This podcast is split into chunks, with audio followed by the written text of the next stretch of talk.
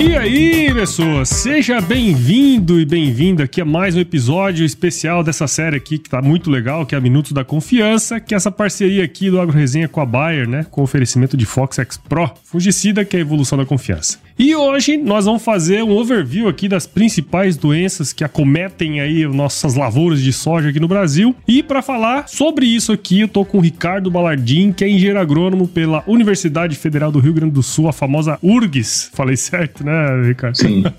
Onde também ele concluiu seu mestrado em fitotecnia e PhD em Crop and Soil Sciences e Plant Pathology lá pela Michigan State University. Atualmente o Ricardo é CEO da Fitus Group e também CRO, CRO da DigiFarms Smart Agriculture. Mora lá nos Estados Unidos, lá tá falando diretamente de lá com a gente. Ricardo, muito obrigado por estar aqui com a gente e seja muito bem-vindo ao Agro Resenha Podcast. Eu que agradeço o convite, é uma satisfação sempre participar uh, dessas iniciativas, né? E vamos ver se a gente consegue trazer alguma coisa relevante, importante e útil para os nossos ouvintes, né? Ah, sem dúvida, sem dúvida. E nós vamos conversar aqui sobre algumas coisas interessantes e com certeza vai ser super, super proveitoso aí para quem estiver escutando. Então você que está aí do outro lado, ó, não saia daqui porque tá muito legal esse episódio. Este episódio especial do Agro Resenha Podcast faz parte da série Minutos da Confiança, que é um oferecimento da Baia. E não há como falar em confiança sem pensar no fungicida Fox X Pro, que é a própria evolução da confiança. Então não perca os episódios aqui no Agro Resenha Podcast.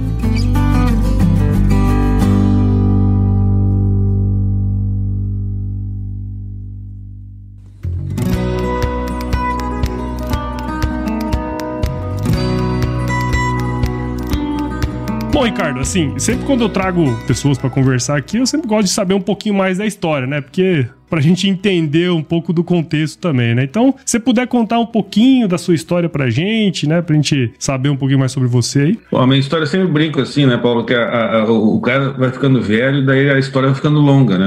Eu me formei pela URGS em 82, aí fizemos mestrados em 84, fui pro campo, aí já era fitopatologista, uma trajetória longa em Santa Catarina, um, realmente um estado muito bacana da gente trabalhar. Aí saí de lá, fui para a Universidade de Santa Maria, onde eu fiquei 30 anos. Me aposentei agora em 2018 para uhum. cuidar de várias questões, inclusive familiares. E nessa trajetória toda, desses anos todos, a, a, eu sempre trabalhei muito em fitopatologia. Meu doutorado foi um doutorado em que eu vi planta e doença ao mesmo tempo, que foi um, uhum. um dual major, como se diz. A trajetória foi sempre muito campo, né? Sempre fui uma pessoa muito de campo. E uma formação, digamos assim, acadêmica razoável, que o PhD sempre dá. Então, assim, a gente conseguia ter. Eu tive uma série de alunos, enfim, toda aquela trajetória acadêmica Sim. que normalmente nós temos. E uh, realmente, assim, a questão do Fox X Pro, a gente trabalhou num projeto enorme com ele, ajudou a desenvolver. Então, é, é a nossa história bem curta. Muita experiência, né? Não é à toa que a gente tá aqui para falar sobre doenças, né? As principais aí da soja. E tinha que ter alguém aqui, como a gente brinca aqui, com um gambarito, né? É pra falar mesmo sobre isso aqui. Então, Ricardo, acho que pra gente entrar mesmo no, no tema doenças da soja, né? Quando se fala disso, é, a gente sabe que existem algumas que merecem um pouco mais de atenção, né? E eu acho que seria legal se você pudesse apontar pra gente, assim, o que que a gente precisa ficar mais de olho no campo quando se trata de doenças mesmo, né, da soja. São várias as respostas para isso, né? Eu, eu, posso listar quatro, cinco doenças importantes: ferrugem, mofo branco, mancha-alva, antracnose, uh, macrofomina, cristamento por cercose, várias doenças e eu posso pensar nisso regionalmente, uhum. que eu uhum. acho que faz mais sentido. Então, se eu vou começar lá pelo Nordeste, né? Mela é importantíssimo lá, antracnose super importante, as manchas, ferrugem muito pouco importante. Se eu vou para o norte do Paraná, eu também tenho um pouco do, do, Mato Grosso, desculpa, eu tenho um pouco de mela. Se eu vou o Vale do Araguaia, antracnose explode. São regiões ainda que a ferrugem não é tão importante. Uhum. Aí vem para o Cerrado. O Cerrado começa lá nos anos 2000 com a ferrugem muito forte, muito agressiva. Cai essa importância a partir de 2013, 2014, um pouquinho pelo clima e principalmente porque o produtor foi muito inteligente na coisa. Ele antecipou a semeadura, encurtou ciclo e a doença, no caso a ferrugem, ela perdeu a relevância dela na grande parte do Mato Grosso, né? E o próprio uhum. Mato Grosso tem a região do Campo Novo, do Parecido, Sapezal, Campos de Julho, que a, a, a ferrugem existe, mas num nível menor, aí a mancha-alvo é mais importante. Aí você vem para o sul do Mato Grosso, a ferrugem realmente aí ela é devastadora. Uhum. Aí vem para Goiás, sul do Goiás, é um cenário aí começa a aparecer septoriose, além da, da, da, da, da ferrugem, as manchas começam a aparecer. Aí sobe um pouquinho em direção ao PADEF, a gente tem lá muito mofo branco, além de mancha-alvo e todas as doenças. E aí eu vou descendo. Aí o sul, se eu pegar São Paulo, MS, é, é meio intermediário, mas quando eu venho para o Paraná, principalmente Paraná, Santa Catarina e Rio Grande do Sul, a, a ferrugem adquire uma, uma, uma, importância muito grande. Claro que aí dentro do Paraná, por exemplo, tem Campos Gerais do Paraná, que tem muito mofo branco, a região da beira-lago, a ferrugem não é importante, a região norte, a região do Arenito, ela é, a ferrugem é importante. Todas essas regiões que eu estou falando, muita mancha, né? Uhum. Aí vem para o Rio Grande Amado, o Rio Grande Amado ele tem um cenário muito peculiar. Campanha, praticamente sem problema de ferrugem, um pouco de mancha. Planalto Médio, Planalto Superior, a ferrugem destrói. Uhum. Região da Serra, Mofo Branco. A região missioneira lá, São Luís Gonzaga, Santa Rosa e Juí, ali é onde a ferrugem entra mais agressivo, que vem do Paraguai, porque a gente, claro que por questões geográficas, a gente pensa Brasil, Brasil, né? Sim. Mas do ponto de vista da doença, é a região sul, é a América do Sul. Claro. Aí eu tenho o Paraguai que manda espora doidado para o Brasil, a Bolívia manda espora para o Mato Grosso e para o Paraguai. As doenças da soja são mais ou menos essas que eu falei, mas a gente e a, e a indústria hoje, as companhias começam a dar uma importância maior para isso na questão da regionalização. É importante nós pensar o Brasil é um continente, né? É. E a regionalização faz todo sentido. Agora, são várias as doenças, falando das doenças foliares, aí tem problema de fusário, tombamento, cordão cinzenta, que é a macofomina. Então, assim, é, é, é, o cenário de doenças em soja, ele é um cenário preocupante, viu, Paulo? Sim, sem dúvidas. E eu acho que essa, essa sua colocação foi muito interessante, porque mostra, de fato, o tamanho do Brasil e a, e a importância que a cultura tem nas diversas regiões, né? E, e também chama atenção que é o seguinte, bom, o, o que você resolve aqui no sul, não necessariamente vai resolver ali no norte, né? Você tem que ter um olhar do técnico, né, do produtor em cima daquela cultura e também do clima e tudo mais, né? Tudo isso influencia quando se trata de doenças da soja, né, Ricardo? Isso é, é indiscutível, né? Eu até eu digo assim, a indústria ela demorou muito para se voltar para essa questão da regionalização. E tem uma série de situações, né? Questão de supply, questão de distribuição, tem vários problemas que atrasaram isso até pelo fato do Brasil ser um país muito grande. Agora, a relação planta, clima, solo, ela faz com que regionalmente você tenha, por exemplo, vamos pegar o caso do próprio Mato Grosso, tu tem quatro regiões lá, cada uma com uma predominância de Sim, uma doença. Verdade. Pegar o Paraná, a mesma coisa. Então, assim, é, é, é realmente isso, e aí,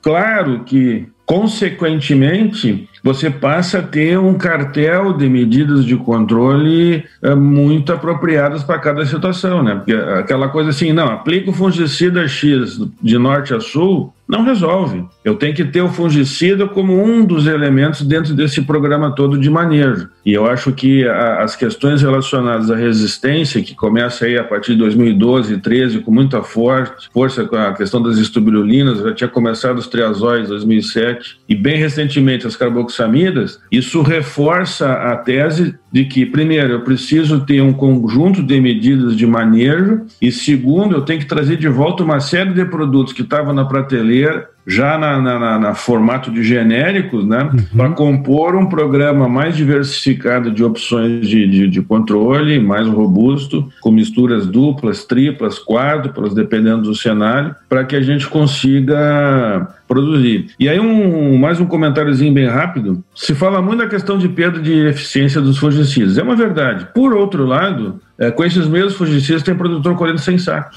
95 sacos. Então assim, se isso é verdade, de um lado, eu precisaria ter fungicidas melhores, ok, mas por outro lado, eu tenho que criar uma consciência de manejo integrado, onde o fungicida é mais um complemento desse processo. Sim. É, e faz todo sentido, né? E a gente vê mesmo de fato isso no campo. Uh, produtores que têm um bom manejo, né? Não, não, necessariamente sofrem com, com esse problema que assola muitos outros, né? Então tem essa questão que é muito interessante também. Eu faço parte do CERB, sou um dos fundadores do CERB. e a gente sim. todo ano analisa os cases dos campeões, né? Uhum. Todos os campeões, eles começam a buscar produtividade pela raiz. Uhum. E a, a, proteção foliar, a proteção de parte aérea, ela é o complemento final. Então, eles passam 8, 10 anos construindo perfil de solo, eficiência biológica do solo, construindo uma, uma um ambiente radicular de alto nível para daí conseguir produtividade. Então, acho que o segredo passa por isso. É, um deles, pelo menos. Sim, sim, sem dúvida, sem dúvida. A confiança evoluiu para Fox X Pro. Agora com três modos de ação e três ingredientes ativos, a confiança que já era conhecida ficou ainda maior. Saiba mais em www.agro.buyer.com.br.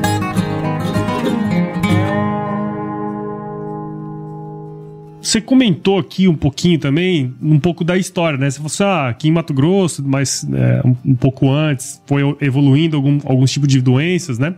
E eu acho que seria legal também se pudesse é, falar assim, dentro das, da, das regiões, né? Como você bem comentou antes, um pouco de como que tá, como tem evoluído, né? Essas principais doenças em cada uma dessas regiões, assim, sem se alugar muito também, né? Mas acho que seria legal a gente ter uma ideia de como que evoluiu esse negócio aqui, porque tem muitas diferenças que acontecem ao longo do tempo, né? É, você sabe que essa evolução ela tá ligada Há vários fatores. O, primeiro deles é a questão climática, obviamente, uhum. mas tem um fator que, para mim, tem uma relevância muito grande, que é a questão varietal. Uhum. Então, quando a gente analisa assim, a evolução varietal, né, a gente pegar lá o, o falecido Dario, né, na fundação, ele dizia assim: ah, a gente está agregando aí aproximadamente a cada um, dois anos, um saco de incremento de médias de produtividade. E, na verdade, se a gente analisar a curva de produtividade no Brasil, ela realmente ela dá uma estacionada durante algumas safras ao redor dos 50 sacos,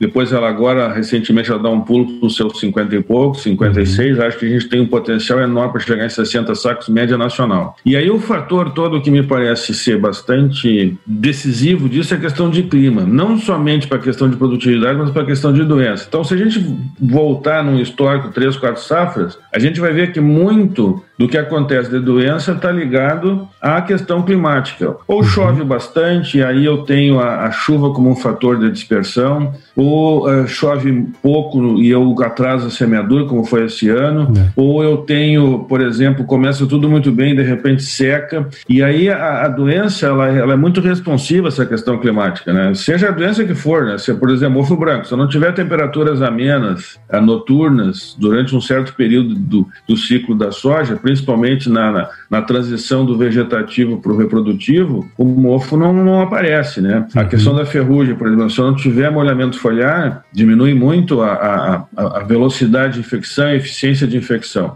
E aí eu daria, eu daria para a gente pensar em dois grandes grupos, né? As doenças que vêm pelo. que estão na. três grandes grupos. A doença que está na terra, uhum. esteve e tal, a que vem, a doença que vem da semente e a doença que vem pelo ar. E no caso das doenças que vêm pelo ar, essas são as mais sensíveis à condição climática, regional, não local, porque uhum. aí você tem a migração do esporo e tal. E aí o esporo vem, ele encontra a condição de umidade, ele vai lá e infecta. E, uh, uh, e a gente, se tiver a questão do, do, do inóculo na raiz, então inóculo na semente, a gente vai ver que há uma dispersão, o caso do mofo branco, né? Saiu lá da, da Bahia e de repente tomou conta do Brasil, uhum. embora seja historicamente uma doença que esteja no Brasil. Então o cenário atualmente é predomínio de manchas, muito em função dessa questão de antecipações e encurtamento do ciclo, antecipação de semeadura e encurtamento do ciclo. Então, uhum. a janela de exposição diminui, então predominam as manchas, e onde eu sou obrigado a plantar por, por questões de clima um pouco mais tarde, eu tenho mais problema de ferrugem. Hum. Onde eu consigo antecipar o meu, a minha semeadura e em curto ciclo, eu tenho menos problema de ferrugem. E climaticamente, se nós pegarmos entre uh, uh, 5 graus sul e ao redor de 28 graus sul de latitude, é a faixa onde eu tenho ferrugem. Acima disso e abaixo disso, eu não tenho ferrugem, por hum, questões entendi. de clima. Se tu pegar, por exemplo, a Argentina, a Argentina praticamente não tem ferrugem. Então, o Rio Grande do Sul, naquela linha da depressão central lá da Santa Maria, Santa Maria para o norte eu tenho uma, uma situação de ferrugem bem grave que vai até próximo ali ao início do Tocantins, um pouco acima. Aí pega o Tocantins, por exemplo. Tocantins é, é muito importante a antracnose. Então, a antracnose cresceu muito nesses últimos anos, uhum. a mancha-alvo cresceu muito nesses últimos anos, a septoriose começa a aparecer com um pouquinho mais de força em alguns locais. Uh, caiu relativamente a importância da ferrugem, que é uma grande notícia para todos nós, né? Sim. Que ela pintava no início dos anos 2000 como uma doença incontrolável e destruidora da soja no Brasil. Hoje ela está sob controle. Uhum. Eu tenho estratégias, eu tenho, posso ter alguns acidentes, né? Mas eu não posso dizer hoje que a, a ferrugem seja um grande problema. No conjunto, na minha, na minha opinião, muito pessoal, com a, em função da experiência que a gente tem de campo e tudo, ah, eu acredito que as doenças ainda causem dano na casa de 20% a 25% na produtividade final. Então, isso uhum. é um uhum. número enorme. Muito. Aí nós não estamos falando de um problema que está começando a aparecer com uma relevância muito grande, são os nematóides. Uhum. Aí vem aquela coisa, tá, mas aí nós estamos aqui falando de doença, doença foliar, importância do Expro. Não, legal, eu entendo isso. Agora, quando eu tenho muito nematóide na raiz, a parte aérea sofre e não responde o que poderia responder, tanto a questão de produtividade como até o controle das doenças. Sim. Então é assim, a, a, evolução ela é muito grande, a, a, diversidade de doenças, a gente deverá ter doenças novas, né? A transferência de doenças do algodão para a soja é, uhum. é, pode acontecer, vice-versa, né? A gente tem a mancha-alvo como um grande exemplo aí, uh, problemas radiculares, e nós não podemos nunca deixar de esquecer que a, a, o Brasil está numa região tropical e subtropical, onde o ano inteiro as condições são favoráveis. Verdade. E aí a dinâmica dos organismos é enorme, né? Hum. Eu tenho uma janela de semeadura na, na, na América do Sul que começa em final de julho e vai até 15 de janeiro. Obviamente, nós estamos falando aí de 10 meses por ano com soja, se não for um Sim. pouco mais. Então, essa dinâmica aí, ela traz uma sobrecarga. Então, assim, é, é, a evolução dessas doenças, ah, e, e, a gente fala o quê? Parece que foi ontem, mas em 2000 nós plantava 13 milhões de hectares de soja. Ou nós estamos indo para 39. Muito crescimento, né? Em um período tão curto, né? Paraguai fala em crescer a, a, Argentina cresce. Nós estamos falando de, de, mais de 65 milhões de hectares de soja contínuo sim, numa sim. região. Então a dinâmica das doenças vai ser um negócio. Tem o olho de rã vindo aí, que tá, já tem relatos na, na, na 163, uhum. e tem uma série de problemas. Então, assim, a, a, dinâmica das doenças é muito favorecida nas nossas condições. É, e, e acho que assim, do que você comentou, fica muito na minha cabeça o mundo VUCA das doenças, né? um negócio que muda, é incerto pra caramba e toda hora tem uma coisa nova acontecendo, então tem que ficar ligado mesmo, porque dá para perceber que é, não é uma coisa estática, né? Ele vai sempre alterando ao longo do tempo, aparecendo coisas novas, surgindo coisas antigas, né? Que às vezes voltam também, dependendo da safra, então tem que ficar bem de olho mesmo, né? Mas aí, Ricardo, quando se trata assim dessa safra em específica, né? Que a gente teve alguns problemas de atraso de chuva, né? Que atrasou semeadura, um monte de coisas nesse sentido. O que que tá mais rolando assim no campo, que você tem notícia, que você tem visto aí que o pessoal tá, tá comentando aqui no Brasil? Uma certa antecipação de algumas doenças em relação ao ciclo. Né? Então, eh, uma mancha-alvo acontecendo um pouquinho mais cedo, eh, uma, uma ferrugem acontecendo um pouco mais cedo em relação ao ciclo da planta. Então, uhum. essa é a principal situação. O que normalmente a gente observa é que o mês de janeiro é o divisor de água vem construindo inóculo e tal, seja a doença que for.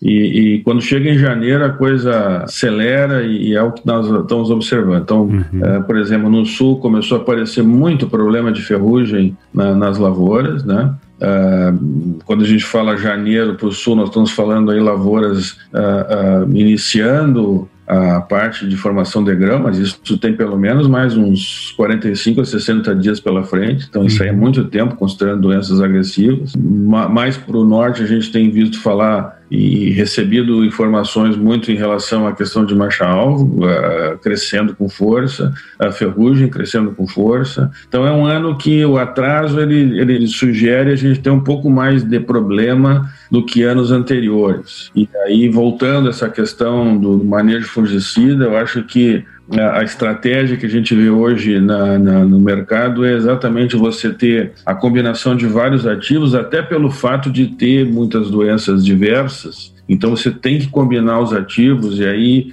também está muito claro dentro do cenário de campo que tem que antecipar um pouco. Então, a questão das estiagens, o Rio Grande estava com estiagem durante janeiro, então o pessoal deu uma relaxadinha, aí a ferrugem entrou, então agora começa a correr atrás da máquina. Então, assim, o, cenário ele, ele é um cenário indicativo de que o problema de doença ele vai ser um pouco mais sério que os outros anos e o, o divisor de ar começa agora. Começou em, desde a metade de janeiro Algumas áreas, dependendo da, do cenário, já começou em dezembro a, a, o crescimento das doenças. Então, assim, é, é um ano que se espera não que, que, eu esteja esperando dano e, e não, eu acho que não. Acho que o produtor está suficientemente informado, tem uma série de ferramentas aí para que ele pode trabalhar tranquilamente para resolver o problema, mas ele tem que estar tá atento, ele tem que estar tá observando, ele tem que estar tá vendo na, dentro da porteira e fora da porteira o que está acontecendo uhum. e, e uhum. tomar sempre medidas bem mais cautelosas do que as condições anteriores estavam dando. Aquele cenário assim de você tirar uma safra é, com mínimo de aplicações esse ano pode até acontecer em alguns cenários, mas na média uh, Brasil deve crescer um pouquinho a média de pulverizações. Ela é uhum. ao redor de 3, um pouco abaixo de 3. Eu acho que ela cresce um pouquinho Uh, porque algumas regiões vão puxar um pouco mais para cima. A gente tem alguns ensaios pela Digifarms, a gente tem alguns ensaios no Brasil inteiro, então a gente ah, tem mais ou menos um pouquinho esse mapa. E nós temos pela FITOS também áreas no Paraguai, no, no, no, na parte de, de, de, Goiás, no Distrito Federal, no Sul, e a movimentação das doenças nas nossas áreas é, é grande. De uma maneira geral, será um ano em que as doenças elas terão uma importância um pouco maior do que nas últimas duas safras. E, aí, e é interessante, né, que você colocou assim, bom, pelas estimativas a gente entende que mais ou menos 25% da produtividade potencial ela é perdida em função de doenças, né? E num cenário de que, em que a gente está vendo que as doenças tendem a crescer um pouco mais, o produtor tem que ficar de fato muito atento em relação a isso, né, Ricardo? Ah, isso sem dúvida, né? Assim, é, doença é uma coisa coisa bem difícil, né? Não é fácil manejar, manejar a doença. Às vezes você tem surpresas e, e, na minha visão, o real manejo da doença ele começa bem antes de você semear. Uhum. A, é, é, qualidade da semente, é qualidade do solo, é perfil do solo, é, é a questão de, de, nutrição da planta, aí plantou na hora certa, e, e, aí tem um conjunto de práticas agronômicas, né? Uhum. Porque efetivamente, uh, se a gente colocar no papel 25%, ela é, se eu, se eu jogar em cima de uma média 60%, Uh, isso é mais ou menos 15 sacos. 15 sacos. Então ele, tá de, ele estaria deixando, vamos botar aqui desses 15 sacos, ele deixa efetivamente na lavoura 7. 7 a 130. É uma diferencinha que dá para pagar algumas é, coisas, algumas contas. Né? Que ele, ele deixa pro santo, que eu brinco, né? É. Então, assim, é, é, é, pô, legal, o preço tá bom, o mercado tá, tá convidativo. Às vezes o pessoal pensa, ah, mas eu tô gastando muito defensivo. Não, peraí, isso é uma falácia enorme, porque Sim. você não, tu tá fazendo investimento para você conseguir traduzir o teu mil, dois mil, de, mil e poucos de ganho em dois mil. Ou seja, você ter um ganho efetivo né, de, de receita apenas porque você corrige o manejo, você não investe um centavo a mais. Né? Então você aplica um pouco uhum. mais cedo, você fez um trabalho de, de, de melhoria da condição do solo, quer dizer, você constrói produtividade. E isso é uma coisa que é, é, a gente evoluiu muito, tem que ser fazer justiça. O, o, o produtor brasileiro ele, ele, tem uma característica muito irrelevante assim. Ele, ele é um investidor em tecnologia. Ele investe nisso e ele investe em aprendizado. O, o, nosso produtor ele aprendeu a cultivar soja em condições alt, altamente adversas, solos ácidos, clima desfavorável, com chuva, etc. Agora, esses dias faleceu lá o pai do plantio direto. Dizer, o plantio direto é uma lição para o mundo disso aí. Então, assim, o conjunto de tecnologias ele é enorme, né? Agora, o, o, a cereja do bolo, que é assim, bom, eu, eu, construí o potencial de 90 sacos por hectare, e aí eu estou deixando 10 na lavoura apenas porque eu atrasei sete dias uma aplicação ou deixei de fazer uma aplicação. Então, assim, é, é, a gente tem que relevar isso aí. E tem um outro ponto, né, Paulo, que, que a gente tem que levar em consideração, que toda vez que eu deixei soja na lavoura, é porque eu controlei de forma deficiente, ficou inóculo também. Sim. Então, para a próxima safra, esse inóculo ele pode fazer a diferença. Mas eu acredito assim que o aprendizado continua, nós estamos em constante aprendizado. Eu acho que é uma, a, é uma coisa que é, nós temos que ter bem claro, né? Uh, os problemas são diversos, a gente falou aqui de alguns, mas a ideia de você pensar o controle como uma construção de produtividade, isso realmente eu acho que é a, o grande ensinamento que a gente teve, principalmente a partir de 2012, quando a gente perdeu os grandes produtos que alavancavam e passou a ter que alavancar a produtividade em cima de manejo, contando com produtos. Então, Sim. quando eu comecei a alavancar a produtividade em, em, em termos de manejo para mim conseguir altos tetos produtivos, é quando a gente observa que saímos lá de 48 sacos e fomos para quase 58. Em, em 12, 14 anos, a gente aumentou 10 sacos de média num país de 30 e tantos milhões de hectares. Então, isso é isso é um dado, isso é um super dado. Relevantíssimo, né? E eu acho que assim, a gente olhando para frente, as ameaças tem, tem várias, a, a, os desafios tem. A questão genética, eu acho que é algo que a gente tem que tratar com bastante carinho, mas a, definitivamente eu acho que o Brasil caminha, não sei se rapidamente, mas caminha para 60 sacos de média, país inteiro, com o problema sanitário sob controle. Ah, vai ter doença? Vai ter, mas vai estar sob controle. Muitas vezes a gente tem as pessoas em geral têm uma visão de que o produtor não é um investidor em tecnologia, mas na minha visão é um dos caras que mais investe em tecnologia e também em conhecimento, né? A gente só chegou aqui hoje por causa disso, né? Não tem boca, né? O pessoal pode falar tudo que for, mas a gente só chegou hoje onde a gente tá e rumando para 60 sacos por hectare, porque assim, é, uma, é um baita de um número para a quantidade de área que nós temos de, no Brasil inteiro. Isso é um baita de um número, né? E não tem dúvida que esse aprendizado ele tá aqui né?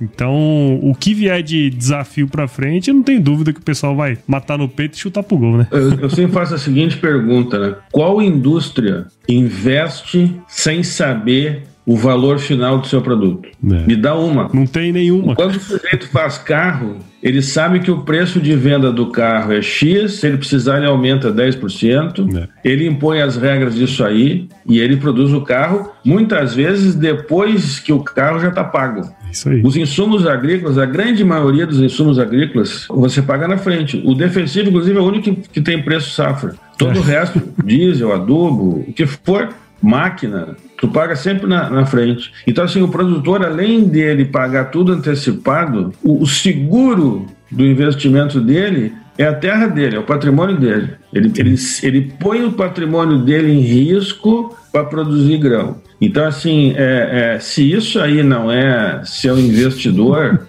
eu vou ter que estudar o que é investimento. Porque eu, eu faço investimento, ele faz um investimento sem garantia nenhuma. Nenhuma garantia. Verdade. E chega lá no fim da safra, olha lá, hoje está 140, mas em maio vai estar tá 80. Se tiver 80, todo mundo lava as mãos e ele que se vire. É. Eu, na minha visão, produtor no planeta, mas o produtor brasileiro, de uma maneira geral, é um cara totalmente diferente. Sim. Porque ele investe na frente, ele tem que buscar tecnologia, o Estado diminuiu o aporte de tecnologia, então hoje é tudo privado. Então, esse é outro ponto. Ah, mas ele não paga. Ele paga. Ah, Indiretamente ele paga. É. Diga-se de passagem, a gente sai lá de 13 milhões de hectares em 2000 para 38 milhões de hectares. Que custa abrir 20 milhões, de, 20, 25 milhões de hectares abrir lavoura de 25 milhões de hectares. Ainda tu tem toda uma campanha negativa de meio ambiente, isso e aquilo. Quer dizer, eu vejo o produtor um grande investidor realmente e é uma pessoa que nós temos render todas as homenagens. Pensando no assunto aqui, né? Estamos falando de doenças. No Brasil, o que não falta é isso, né? A gente tem condição climática o ano inteiro, diferente dos nossos principais concorrentes, vamos dizer assim, né? Que tem uma época do ano que não tem doença, né? Então é, é. Bem, bem complexo, né? Se tu pegar os Estados Unidos, por exemplo, ele vai ter clima frio é, até de novembro a, março, abril, frio. Algumas áreas com neve. Uhum. Então a área, a, a, o período disponível vai ser aí entre maio e, e setembro, outubro. Pega a Argentina, também tem uma condição de clima extremamente favorável e mais, né? Tem um solo que é uma coisa de louco, né? plano e fértil. Muito então, fértil. assim, aí tu pega o nós, solo ácido, solo dobrado. Você tem problema de chuva. Um Muito, dia né? chove 100 milímetros. tu sabe que aqui onde eu moro, é, é, como tu é agrônomo, fica prestando atenção na chuva o tempo todo. Né? Sim. É, é, em, em 18 meses, nós tivemos três chuvas Barbaridade. abundantes. Chuva assim de 90, 100 milímetros. Se não é chuvisco, pô, tu vai pro, pro Mato Grosso, tu vai para algum lugar assim, tá com a chuva das 4 horas da tarde, todo dia cai 50, 40, É. 80, outras regiões mais ainda. Então, assim, tu tem que lidar com a chuva, tu tem que lidar com a temperatura, tu tem que lidar com o problema de acidez do solo, tu tem que eh, lidar com a topografia, tem que lidar com a questão de infraestrutura. Sim. Eu me lembro de ir para o Mato Grosso ah, ah, e levar horas, horas para sair de Cuiabá até Sinop. Antigamente, ia, daqui lá dava 10 horas de, de carro, né? Imagina. Horas. Tá louco. Às vezes tu tava na 163, tu tinha que ir pro meio das lavouras para chegar em Tangará da Serra. Sim, verdade. Hoje é tudo asfaltado. Quer dizer, então, a- a- esse investimento em infraestrutura, essa, essa coisa, isso aí é uma, é uma pujança absurda, né? Sim. Então, assim, realmente eu, eu tenho um respeito forte e os nossos concorrentes, apesar de ter essas vantagens, a Argentina segue em terceiro lugar e nós, se não somos o primeiro, estamos próximos, muito próximos disso, né? Batendo na porta ali toda hora, né? É, e eh, basta um vacilo, a gente vai ser o primeiro do mundo. Sem então, assim, isso aí realmente eu acho que é uma coisa que. Doença é importante, a questão do solo é importante, a questão de, de, de clima é importante, mas a gente consegue vencer tudo isso aí com uma, uma condição técnica ah, indiscutível. Sobretudo as pessoas ali que estão envolvidas, né? Que também faz muito a diferença, né?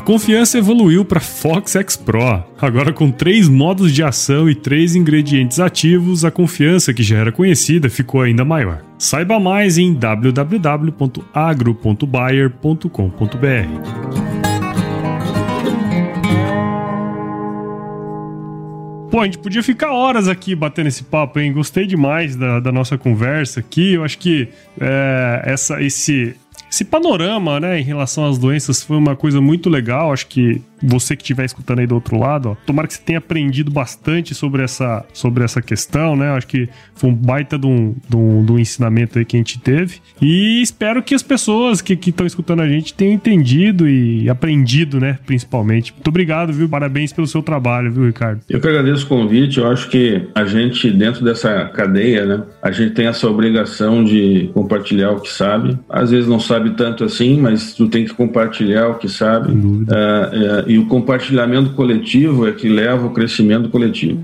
Então, assim, se a gente atuar como time, a gente cresce. Ah, ah, se a gente ah, não tiver medo dos desafios, a gente cresce. E eu acho que essas ações né, da AgroResenha, juntamente com a Bayer, essas ações de divulgação, isso faz uma diferença enorme. E eu queria cumprimentar vocês por isso, por esse projeto, porque eu acho que os veículos a gente tem que atingir. Então, assim, é importante que as, as pessoas sejam atingidas das mais diversas formas possível. Eh, E eu vou ficar muito feliz se desses 30 minutos que a gente conversou, eh, quase 40, 5 segundos foram importantes. Ah, eu acho que a, a- gente tem que a- agregar, porque é 5 minutos de um, 5 minutos do outro colega, e assim vai indo, e no final do, do, do, do- do- tempo a gente tem um ensinamento. Então, assim, eu fico muito feliz de fazer parte disso, de ter sido convidado. Cumprimento vocês pelo trabalho, e vamos lá que temos uma safra ainda, uma metade de safra bem eh, difícil pela frente. Esse- esses meses que vem agora, fevereiro, março, abril, são, são super relevantes. É. E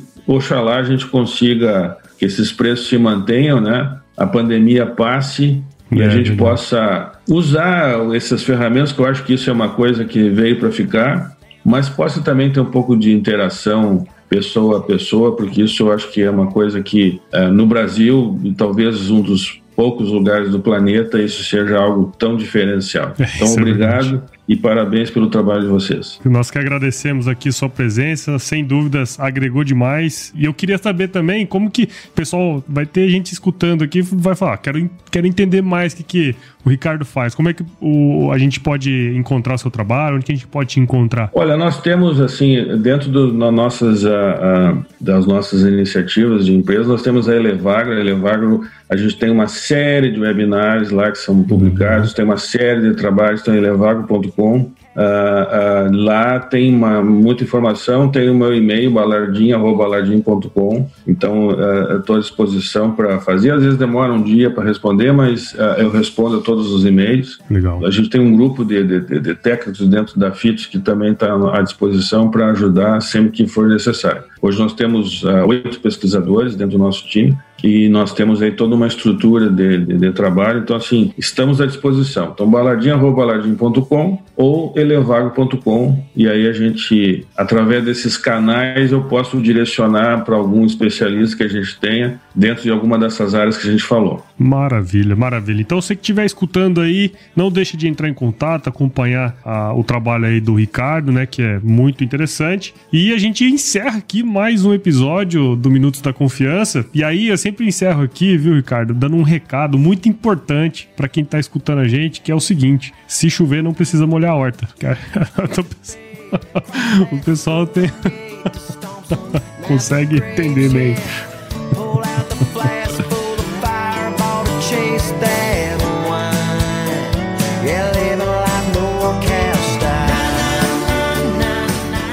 Bom, só para finalizar, você já sabe, mas não custa lembrar, que é preciso verificar a bula e o uso é exclusivamente agrícola. Consulte sempre o engenheiro agrônomo e a venda é feita sob o receituário agronômico.